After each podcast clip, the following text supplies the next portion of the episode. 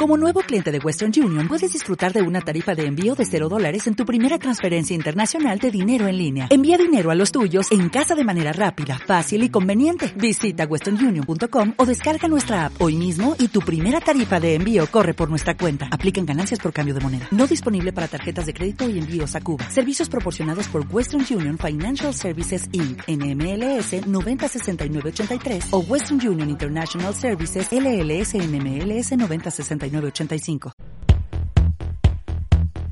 todo tiene su ciencia. Y en la 100.5 nos asombra, gusta y alegra conocerla. Ciencia, tecnología, curiosidad humana. La invención del futuro. Con Alejandro Alaluz. En Pauta 100.5 FM.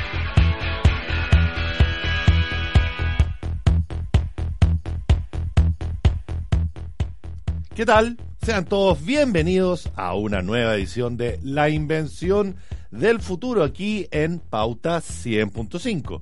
El programa, por supuesto, que se dedica a indagar en todos los temas del conocimiento humano, ciencia, tecnología, todo lo que esté entre medio también, con una pequeña dosis de cultura pop, por supuesto, para hacer todo más llevadero. Pero hoy estamos listos para iniciar una nueva edición de este programa cuando es eh, son las 4 y 30 minutos, puntualidad inglesa como es tradición, de este jueves 21 de febrero, en donde tenemos una temperatura bastante agradable, bastante baja en relación a los días anteriores, de poquito menos de 26 grados, 25.8 grados a esta hora de la tarde, que es un sinónimo de, una, de un clima absolutamente y una temperatura absolutamente agradable. Así que, bien, no hay que cuidarse, no hay que protegerse tanto. Eh, les recuerdo que nos pueden escuchar, por supuesto, en Santiago, acá en la 100.5 FM, donde están nuestros estudios acá en la comuna de Providencia. En Antofagasta también nos pueden escuchar a través de su radio transistores en la 99.1 FM. En Viña del Mar y Valparaíso en la 96.7 FM. Y en Temuco en el mismo dial, 96.7 FM para quienes estén en el sur. Obviamente somos un medio ubicuo que también se transmite por internet y lo pueden escuchar en pauta.cl y obviamente también en nuestra aplicación que pueden descargar desde Google Play y la App Store, dependiendo de su sistema operativo, por supuesto.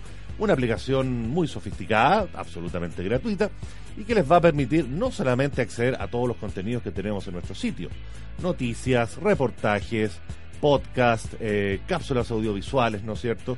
Y muchas otras cosas más, pero también nos pueden escuchar en nuestra estupenda señal de streaming e incluso nuestra señal HD en estas cámaras maravillosas que están aquí acompañándome en el estudio, donde si quieren ver como televisión hecha radio, lo pueden hacer acá. Así que bienvenidos todos.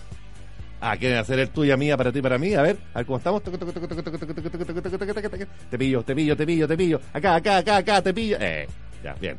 Bien, Santi. Veo que estás atento. Muy bien. En redes sociales también estamos presentes, por supuesto. En Instagram y Facebook somos pauta.cl. Y en Twitter, nuestro principal canal de comunicación, donde obviamente los voy a estar leyendo en caso de que quieran dejar algún mensaje, alguna sugerencia, alguna pregunta para nuestros invitados, algún chiste también, ¿por qué no? Alguna referencia respecto a los temas que vamos a estar comentando en arroba pauta-cl hasta las cinco y media de la tarde.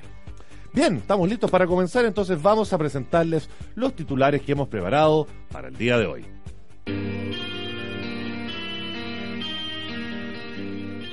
Un documental de la BBC en Inglaterra ha revelado cómo un grupo de delfines logran utilizar su ingenio para drogarse con el veneno de un pez globo. Suena estrambótico el titular, pero la verdad es que es así con algunas pequeñas eh, precisiones quizás, pero sí, los delfines de alguna u otra manera se drogan, buscan alterar su estado de conciencia. Los seres humanos no somos los únicos que lo hacen al parecer. Por otro lado, tenemos una muy buena noticia porque crece el interés por estudiar carreras relacionadas con videojuegos en Chile. En seis años se han cuadruplicado los matriculados en las distintas eh, plazas de estudio que han ofrecido eh, distintas universidades a lo largo de nuestro país. La mala noticia es que justamente son muy pocos los que están impartiendo este tipo de cursos y esperamos que próximamente cada vez más otras casas de estudio también se sumen a esta moda que claramente se está transformando en uno de los grandes requerimientos y ofertas, eh, o demanda más bien, en relación a lo que es uno de los entretenimientos más populares en el mundo. Por otro lado, tenemos también una nueva investigación que revela para qué diantres sirven las rayas en las cebras. ¿Se ha preguntado para qué sirve todo eso? Probablemente uno los da por sentado y uno dice, ah, este es un caballo alternativo, que tiene como otro traje, incluso un disfraz. Pero no, tienen una razón de ser las rayas en las cebras y los vamos a estar comentando en unos minutos más. Y en nuestro estudio, en nuestro segundo bloque, como todos los días, vamos a tener invitados de lujo. Y el día de hoy nos va a estar acompañando Isabel Rosenblatt, directora del estudio Dino Gorilla Creative Love. Un estudio em, en donde a través de distintas plataformas han creado series, videojuegos y otras cosas más para buscar promover la ciencia de manera entretenida una idea que por supuesto acá nosotros ensalzamos en la Invención del Futuro, así que vamos a recibir con mucho gusto a Isabel Rosenblatt para que nos cuente un poco cómo ha sido esta experiencia. Pero como también ya es tradición en nuestro programa, vamos a iniciar esto con música. Vamos a escuchar los Smashing Pumpkins con 1979.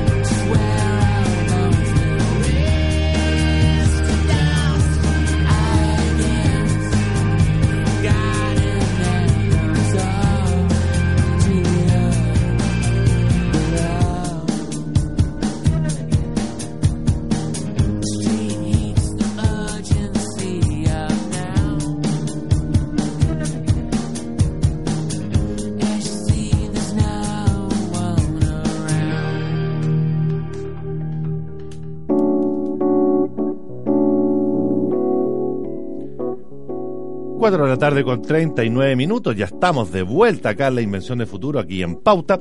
Y antes de comenzar con nuestras noticias, vamos a partir con una efeméride, porque un día como hoy, 21 de febrero, pero de 1953, se descubre la estructura del ADN.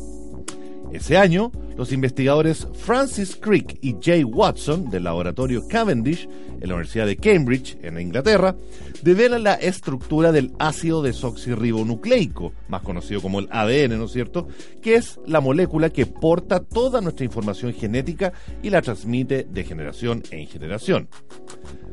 Ambos científicos se basaron en parte en el trabajo de Rosalind Franklin y Maurice Wilkins de la Unidad de Investigaciones Biofísicas del King's College de Londres para deducir que el ADN poseía la forma de una doble hélice, la típica imagen que hemos visto en libros, ¿no es cierto? Para deducir que em, justamente esta molécula era la que eh, llevaba cargada toda nuestra información genética. Así que estos dos científicos, eh, Jay Watson y Francis Crick, junto a Maurice Wilkins, porque Franklin se había fallecido cuando ocurrió el hecho, ya eh, fueron galardonados con el premio Nobel por este hallazgo algunos años después, en 1962. Así que ya lo saben, un día como hoy, 21 de febrero, se devela la estructura del ácido desoxirribonucleico, más conocido como el ADN.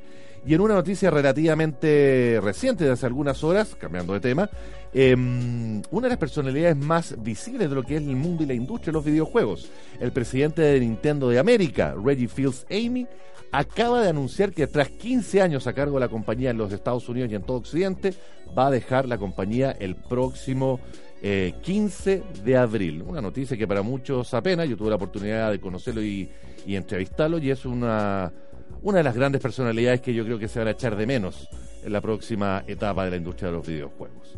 Ahora sí, vamos de lleno entonces a nuestra primera noticia del día de hoy, que tiene que ver con delfines, porque como ya se los había anunciado, los delfines también son un tipo de animal que buscan, al igual que el ser humano, de repente, cuando la ocasión lo amerita, alterar sus estados de conciencia o drogarse. Sucede que el cerebro de los delfines ha sido estudiado durante décadas, se sabe. Los análisis los han posicionado como uno de los animales más cercanos al humano, con, por su capacidad y su desarrollo, y aparte de su inteligencia, el lugar que comparte justamente también con otras especies como los primates y los elefantes. Pero recientemente, un documental ha demostrado que esta característica no sería la única que comparten con los seres humanos, ya que al parecer los delfines también buscarían formas de entrar en un estado de trance, muy entre comillas, a través de sustancias naturales. Y gracias al trabajo realizado en el documental de la BBC Spy in the Pod, que fue realizado hace algunos años, y que muestra la vida de estos animales, los científicos pudieron observar una inesperada conducta en los delfines, que es buscar toxinas dentro del mar para drogarse. Comillas. Los delfines fueron filmados mientras jugaban amablemente con un pez globo. Seguramente vieron esa imagen circulando hace algunos días por redes sociales. Y este pez globo se lo paseaban entre ellos, entre los delfines, cada 20 o 30 minutos, a diferencia de los peces que capturaban para comer, que eran rápidamente devorados. Explican en la publicación, agregando que en un momento los delfines fueron vistos flotando justo bajo la superficie del agua, aparentemente hipnotizados por sus propios reflejos. Y resulta que este tipo de peces, el pez globo, digamos, libera un poderoso químico que cuando están bajo amenazas eh, resultan una forma de defensa, por lo que el juego, ¿no es cierto?, que realizan los delfines con el pez, podría exponerlos a pequeñas dosis de esta toxina, causando pequeños estados de trance en estos mamíferos. Recordemos que los delfines son justamente eso, mamíferos. Estas conductas se repiten en otros animales en el planeta, como los elefantes, por ejemplo, que se embriagan con frutas fermentadas, mientras que algunos primates buscan frutas con contenido de etanol, una conducta que para muchos científicos tendría las bases de comportamientos humanos frente a las bebidas alcohólicas. O sea, las semejanzas y la cercanía con ciertos animales es cada vez más evidente. Sobre todo ahora que se trata, por ejemplo, de uno que quiere escapar de la realidad un ratito. Bueno, los delfines también lo hacen. Así que otro punto a favor de nuestra semejanza, aparte de nuestro cerebro, ¿no es cierto?, entre los delfines y los seres humanos. Vamos a ir con más música, bueno, son las 4 de la tarde con 44 minutos. Vamos a ir con la banda argentina Soda Stereo y esta canción que se llama Un Millón de Años Luz.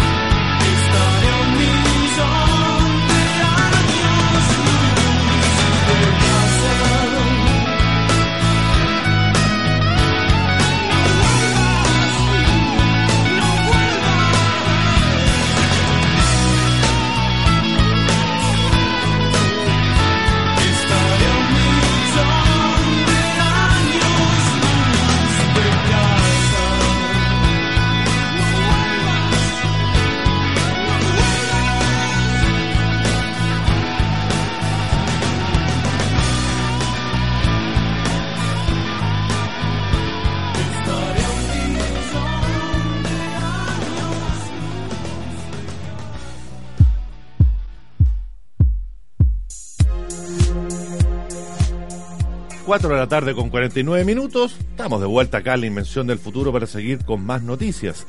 Y a propósito de lo que les comentaba hace unos minutos atrás respecto a la, el anuncio del retiro de Reggie Fields Amy, el presidente de Nintendo de América, el próximo 15 de abril, acá vamos a continuar con más noticias de videojuegos, pero centradas en nuestro país, porque según el artículo que publicó el diario La Tercera, existe un explosivo interés por estudiar carreras de videojuegos en Chile, cosa que se ha cuadruplicado en los últimos seis años. Vamos por parte porque acá tengo algo que comentar al respecto. La nota comienza recogiendo lo que fue la experiencia del Omen of Sorrow, el último gran juego producido en nuestro país por el estudio A1 Games, que es un juego de pelea muy de la onda del Mortal Kombat, Street Fighter si se quiere, eh, que fue producido exclusivamente para el PlayStation 4 y que ha tenido bastante éxito. Entonces, con un presupuesto superior al millón de dólares, eso costó el juego producirlo, y una producción de cuatro años en su desarrollo, Omen of Sorrow, que de hecho hicimos la cobertura aquí en Pauta y que pueden encontrar en pauta.cl, es el videojuego más ambicioso realizado hasta ahora en nuestro país. Debutó el 6 de noviembre pasado en PlayStation, eh, en un sitial que efectivamente muy pocos títulos logran alcanzar en nuestro país. Y efectivamente, la cantidad de videojuegos que han sido editados para consolas como Xbox o PlayStation son sumamente escasos. Su desarrollo es quizás el punto más alto de esta industria en nuestro país, que vive un irrefrenable interés y que se ve reflejado por el aumento de alumnos en las respectivas carreras del área. Por ejemplo, en el curso de diseño de juegos digitales de la Universidad Andrés Bello, en el año 2013, se anotaron 14 alumnos y para este año 2019 ya hay registrados 63. Mientras tanto, en la carrera de Ingeniería en Desarrollo de Videojuegos y Realidad Virtual de la Universidad de Talca, ya disponen de 54 cupos para este año 2019, donde postularon más de 90 personas. Hace tres años, hace un poquito tiempo más, cuando se inició este curso en esa universidad, eh, eran menos de 40 plazas. Esta carrera, anunciada el segundo semestre del año 2015, fue un hito a nivel nacional. Fue la primera universidad que formalmente impartía eh, una carrera de creación de videojuegos. Por primera vez, una universidad en Chile impartía esta carrera de ingeniería asociada a videojuegos, porque solamente Brasil lo hacía en Latinoamérica. La Universidad de Talca se contactó con empresas del rubro e investigó nuevas tendencias. Y finalmente fue Alejandro Woywood, a quien le mandamos un saludo, quien el año 2005 fue parte, eh, perdón, fue eh, parte, digamos, de esta carrera de la Universidad de Talca, y que el año 2005 creara la primera empresa, eh, o una de las primeras empresas de videojuegos en Chile, además de BG Chile, o Video Games Chile, que es el gremio que reúne a estas empresas, así que personalmente, junto a mi tocayo Alejandro Woywood, tuvimos, junto a otros también ejecutivos de otras empresas de desarrollo, tuvimos el placer de fundar por ahí por el año 2010. El objetivo de esta iniciativa, por supuesto, era que los profesionales eh, en cuatro años y medio sean capaces de crear videojuegos desde el primer día una vez egresados. Entendiendo, por supuesto, que la demanda por videojuegos, em, tanto en la creación como en el consumo de ellos, ha aumentado a niveles gigantescos los últimos años. No lo sabremos, por supuesto. Pese al auge de la industria nacional en todo caso, aún en Chile se vive una etapa temprana en comparación con la industria global. Sin ir más lejos, estamos bastante atrasados. Porque existen un par de estudios que han desarrollado juegos para plataformas como PlayStation 4. Sí, pero muchos más lo han hecho para PC. Em, de hecho, justamente editar videojuegos en PC es probablemente la plataforma favorita por su flexibilidad, su democracia, etcétera, y porque los requerimientos son bastante menores en relación a consolas de sistemas cerrados como son eh, la Xbox, PlayStation y obviamente también Nintendo. Pero de todas maneras se siguen produciendo videojuegos, muchos de ellos caen también para PC y otra cantidad aún mayor se pueden encontrar tanto en las tiendas de Google o en la App Store de Apple para juegos que son obviamente orientados a dispositivos móviles, que es probablemente eh, la plataforma más asequible para desarrollar videojuegos y hemos tenido casos como el Epic, ¿no es cierto? Un juego desarrollado en nuestro país que ha sido uno de los más exitosos, tanto en términos de popularidad como en términos de retorno económico, que se han desarrollado en nuestro país. Personalmente, por si no lo sabían, yo también hago clases de videojuegos, acá me voy a dar el, eh, un gustito guru guru. Eh, el próximo año, el 2020, voy a estar cubriendo una década haciendo el curso de lenguaje y evolución de la industria de los videojuegos en la Universidad Católica. Y sí, efectivamente se puede apreciar que año tras año la demanda por el curso aumenta considerablemente, pero tenemos cupos limitados, así que lamento que hay gente que se ha quedado fuera. Pero el otro gran detalle, más allá del curso, es que efectivamente al final de cada semestre se me acercan los alumnos y me preguntan, pucha, profe, ¿cómo lo puedo hacer para trabajar en la industria de los videojuegos? Y mi curso, que em, es una elección donde distintos alumnos de varias carreras se presentan, gente de derecho, de periodismo, de ingeniería, de arte, etcétera, em, entendiendo justamente que la industria de los videojuegos es una empresa multitalentosa transversal en términos eh, de profesiones, donde se requieren eh, personalidades de distintos rubros profesionales. Entonces, claro, todos tienen cabida a la hora de generar un videojuego. Pero, lamentablemente, las posibilidades de trabajar en industria de videojuegos acá en nuestro país es todavía, lamentablemente, un poquito cerrada, un poco restrictiva. Entonces, hay que crear más plazas de desarrollo y ojalá a partir de esta noticia más personas se decidan a sumergirse en la creación de videojuegos. Aunque lo hagan de manera autodidacta, pero que se puede, se puede. Y esperamos que la cosa vaya creciendo. 4 de la tarde con 55 minutos. Vamos a ir a más música acá en la Invención del Futuro. Este es un gran clásico de los años 80. Esta es la banda Tok Tok y esto se llama It's My Life.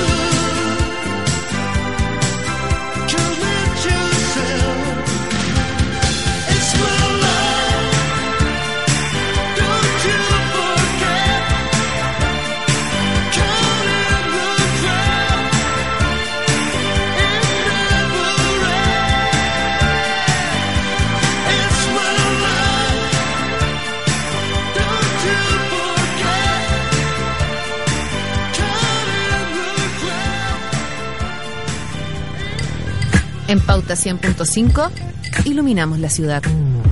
cómo avanza la urbe, los que la mueven y la hacen sonar, tienen un espacio en el dial y tú puedes ser parte de él. Soy Gabriel Ormaechea y de lunes a viernes, entre las cinco y media y 6 de la tarde, te invito a sumarte a las voces de la gran ciudad en Pauta 100.5 y en pauta.cl. Estás escuchando Pauta 100.5 en Santiago, 99.1 en Antofagasta y 96.7 en Valparaíso y Temuco.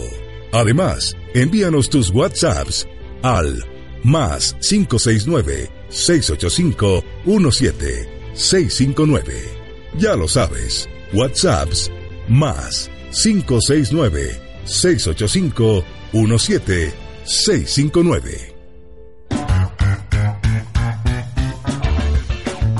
Estás escuchando a Alejandro Alaluz en La Invención del Futuro en Pauta 100.5 FM. Así es, están escuchando La Invención del Futuro, yo soy Alejandro Alaluz, ustedes no lo son. Y antes de seguir con nuestras noticias, un pequeño breve en relación a lo que fue el famoso unboxing de Samsung el día de ayer, donde la compañía surcoreana el más grande fabricante en este momento de dispositivos móviles, presentó su nueva gama de teléfonos, principalmente su familia S, ¿no es cierto? El S10, el último eslabón, ¿no es cierto? Sus teléfonos de, de, gama alta, sus teléfonos eh, flagship phones, sus teléfonos, digamos, emblemáticos. Pero no fue lo único que develaron el día de ayer en la ciudad de San Francisco, porque además de eso, eh, y como ya se había rumoreado, se suponía que Samsung iba a presentar también su primer teléfono plegable. La nueva tendencia, ¿no es cierto?, en términos de lo que son pantallas y tamaños de teléfono, es que eh, a partir de ahora y a partir de los próximos años, eh, los distintos fabricantes apuesten por teléfonos que se puedan doblar, que sean pantallas que se puedan enrollar, que se puedan doblar, etcétera. Y lo que puede sonar un poco como a ciencia ficción, finalmente ya es una realidad porque Samsung anunció el día de ayer que en abril debutaría su Galaxy Fold un teléfono que efectivamente se dobla. Es decir, estamos hablando de un teléfono que doblado, ¿no es cierto?, puede tener eh, el look, ¿no es cierto?, de un teléfono relativamente normal a partir de una pantalla que puede llegar a los 4,6 pulgadas y que es una pantalla secundaria, porque al momento de abrir esa pantalla, ¿no es cierto?, como un libro, el libro abierto, por decirlo de alguna manera, es el otro teléfono. Y estamos hablando de una pantalla de 7,3 pulgadas, es decir, casi del tamaño de un tablet, con una cantidad de características que lo hacen ser un aparato sumamente dúctil, porque la pantalla, una vez abierto el teléfono, se puede subdividir en distintas aplicaciones que pueden estar funcionando al mismo tiempo, entre otras características más que lo hacen ser un aparato sumamente atractivo. Y en un mundo en donde los teléfonos celulares y los dispositivos móviles ya tocaron hace ratito techo en términos de innovación y de diseño, el Galaxy Fold es una brisa de aire fresco. Sin embargo, tenemos un gran problema acá que puede ser un poquito prohibitivo, principalmente en relación a su precio, porque junto con presentar el teléfono, Samsung también eh, presentó eh, el precio que va a tener este teléfono una vez que debute el 26 de abril acá en América y va a tener un valor de 1.980 dólares, es decir, casi 2 millones de pesos chilenos. Una cifra que por supuesto no se condice con lo que es el mercado y los valores actualmente perdón, de teléfonos celulares. Recordemos que cuando salió la última versión del iPhone, estamos hablando ya de un teléfono que estaba costando sobre el millón de pesos, que si ustedes me preguntan, es una cifra que es prohibitiva para un teléfono celular. Y ahora estamos viendo que un teléfono que está va a alcanzar casi los 2 millones de pesos, aunque efectivamente sí, tiene unas características que lo hacen novedoso y único, pero no sé si se justifica un valor tan, tan alto. Si están interesados, va a venir en cuatro colores distintos y cuando sea la ocasión, en abril, vamos a estar comentándolo como corresponde. Vamos a seguir ahora sí con más noticias y esto tiene que ver con el uso que tienen las rayas de las cebras. Y después de 150 años de misterio, ya hay una noción respecto a cuál es su utilidad porque universidad, investigadores de la Universidad de Bristol en el Reino Unido y la Universidad de Davis en California, Estados Unidos, han añadido la evidencia a la teoría de que el propósito principal de las rayas de las cebras es evitar a los parásitos que chupan la sangre. El profesor Tim Carroll, el doctor Martin Howe y algunos de sus colegas han estado investigando los comportamientos de las moscas távidas alrededor de cebras y caballos domésticos utilizando técnicas de análisis en video. Pues bien, su nuevo trabajo ha demostrado que las rayas no disuaden a las moscas de los caballos desde la distancia. Sin embargo, se reveló que hay diferencias en la velocidad de aproximación, lo cual es esencial para un aterrizaje exitoso de las moscas. El doctor Martin Howe, investigador de la Royal Society University de Inglaterra, explica que esta menor capacidad de aterrizar en el abrigo de la cebra puede deberse justamente a que las rayas interrumpen el sistema visual de las moscas en sus últimos momentos de aproximación. Las rayas pueden deslumbrar a las moscas de alguna manera una vez que estén lo suficientemente cercas para verlas con sus ojos de baja resolución, añadió el científico. Pero un segundo experimento fue observar el comportamiento de la mosca en torno a los mismos caballos con abrigos de tela de diferentes colores, a rayas negras, blancas o de cebra. O sea, a la larga los caballos fueron disfrazados de cebra. Me imagino la, escena y es como divertido eso, ¿no? Al igual que antes entonces, cuando los caballos llevaban abrigos con patrones de rayas, experimentaban menos aterrizajes de moscas en comparación que cuando llevaban abrigos de un solo color. Abrigos, era raro eso, pero es por el afán del experimento. Las moscas del caballo son un problema generalizado para los animales domésticos, por lo que las técnicas de mitigación, como el desarrollo de ropa antimosca para caballos, eh, pueden colaborar a el bienestar de los animales. Los científicos también observaron directamente el comportamiento de la cebra y el caballo en respuesta a las moscas que pican.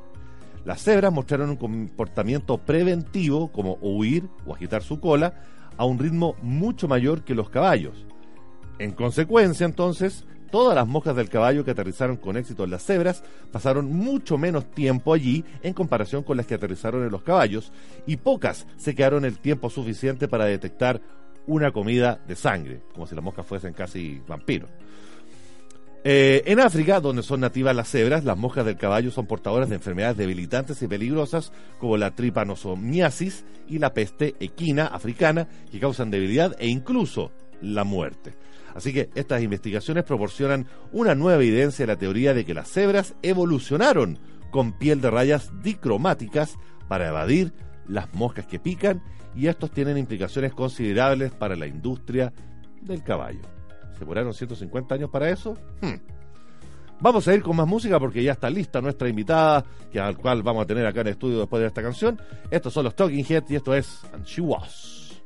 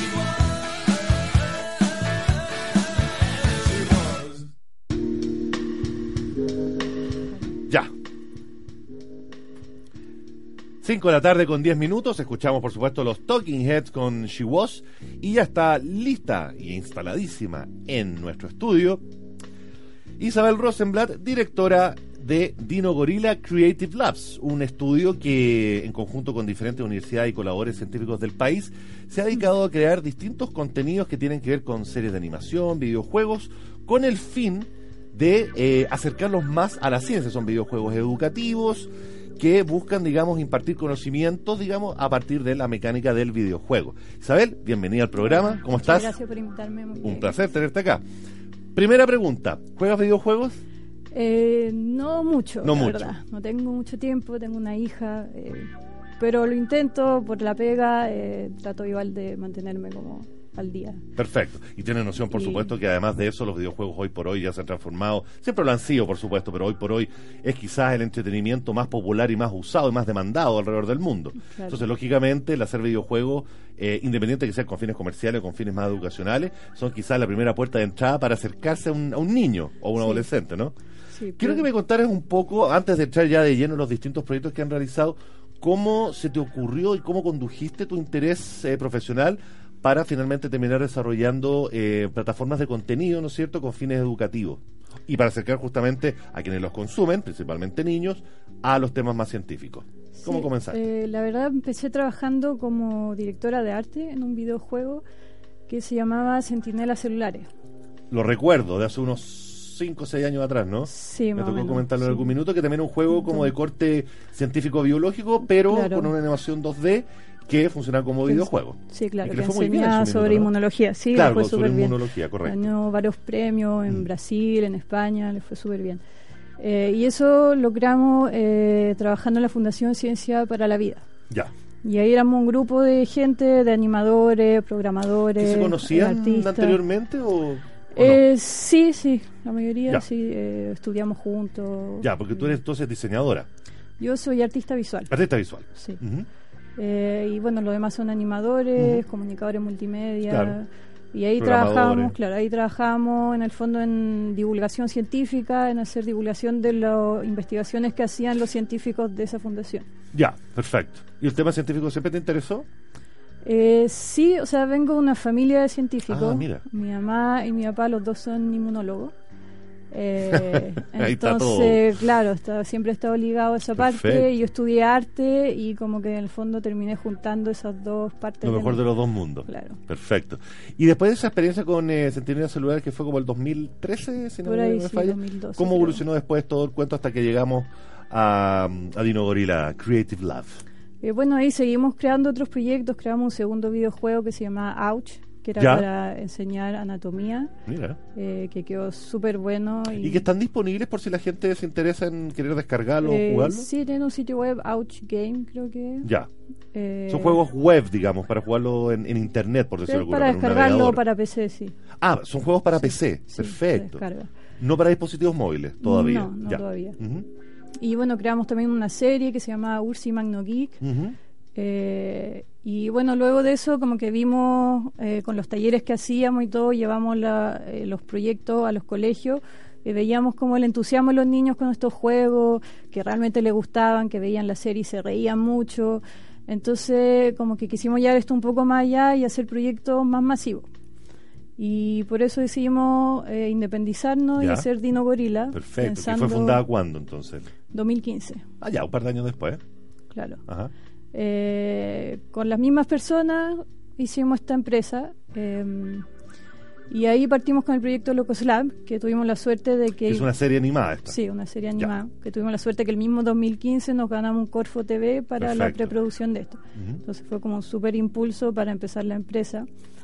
Eh, y este proyecto lo que buscaba justamente era crear una serie animada que fuera tipo Cartoon Network, algo así, full comedia, entretenido, algo que el- igual que las series que ven los niños hoy en día en cualquier canal, Claro. pero en un mundo envuelto de ciencia. Correcto. Entonces siempre es de la comedia, de la historia, de personajes súper locos, histriónicos, eh, puede realmente entusiasmar a los niños.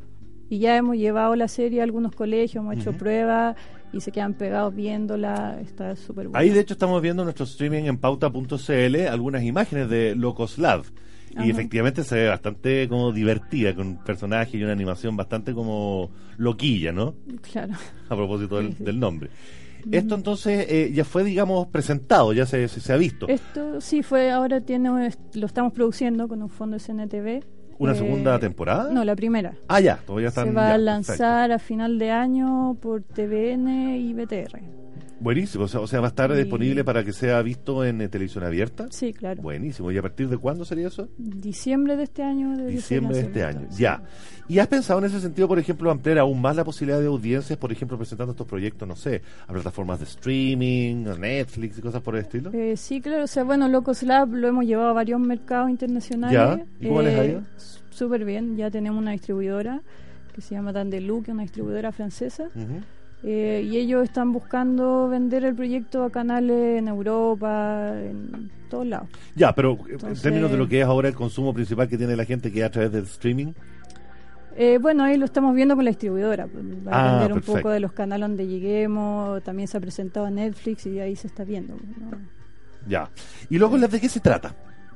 Eh, bueno, es una niña que vive, Nina, que tiene 12 años, vive con su tío científico, que es como un científico punk, que queríamos como romper un poco con... ¿Como Ricky Morty un poco? Claro, un poco. ¿Te gusta esa serie? Sí, sí. Eh, es como bien infantil, eh, como queríamos romper con el estereotipo del científico. El científico empaquetado, digamos. Claro. Claro. Entonces él es como un reciclador, hace experimentos, inventos con cualquier cosa. Eh, viven además con una vaca clonada, que es como un poco la mamá de la casa. Y un cavernícola traído el pasado que actúa un poco como mascota y hermano menor de Nina. Ya. Entonces como una comedia media familiar, donde vemos como las relaciones interpersonales de esta familia y al mismo tiempo se envuelven los experimentos de este científico y quedan la embarrada siempre. suena bastante bien y de hecho suena de alguna manera similar también a Ricky Morty, pero en este caso, por supuesto, hecho en Chile, así que es otra cosa. Oye, eh, lo otro es que también estás preparando otro videojuego. Sí, sí, estamos preparando el primer videojuego de Dino Gorila propiamente tal. Ya, Espérate, antes de eso, no sé si vamos a canción primero. Sí, vamos a canción primero y dejamos el tema en suspenso y a la vuelta me cuentas los detalles.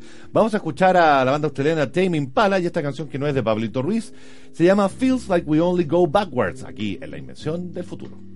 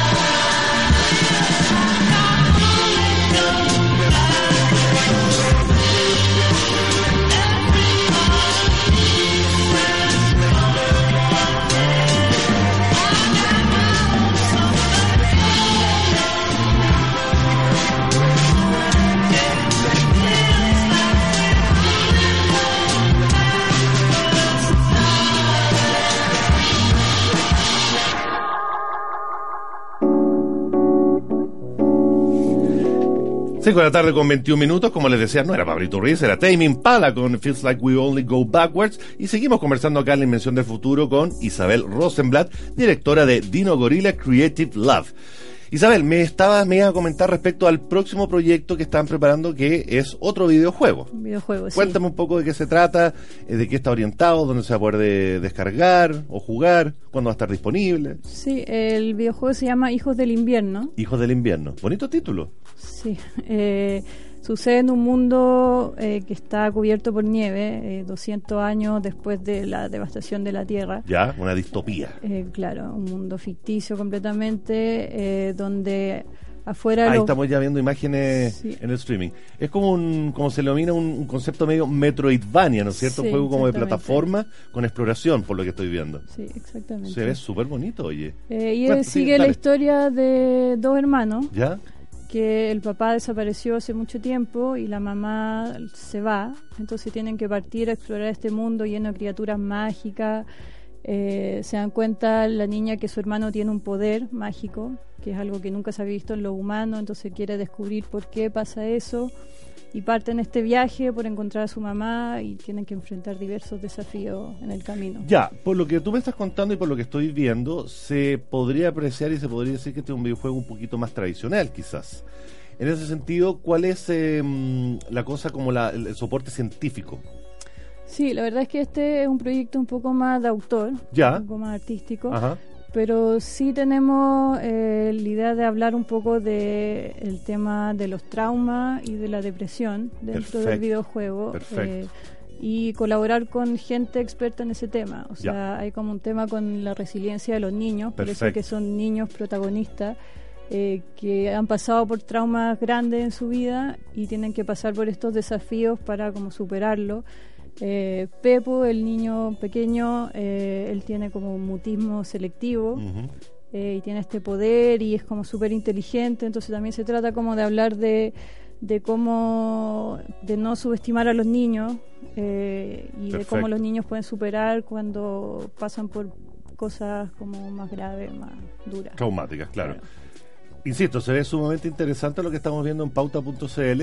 Y este juego, entonces, Isabel, va a estar disponible para cuándo crees tú, más o menos? Mira, ahora esto lo que vamos a lanzar es un demo ¿Ya? eh, que se va a lanzar el 4 de marzo. Ah, ahora por- luego, ¿ya? Sí, por Un la demo con un par de etapas. Sí, es una etapa más o menos larga. Eh, la idea de este demo es como poder recopilar un poco la impresión de la El feedback, gente, el feedback y después cuando podamos financiar el juego completo ya tener ese como feedback. ¿Y el juego completo estaría listo para cuándo, más o menos? Eh, no, eso no sabemos todavía. Ya, falta un tiempo, digamos. Claro. Ya, y un juego que está pensado para ser editado en consola, solo en PC, Eh, descargable. por ahora descargable para PC Ya. y en Steam. Y va a estar en Steam. Sí. Ya.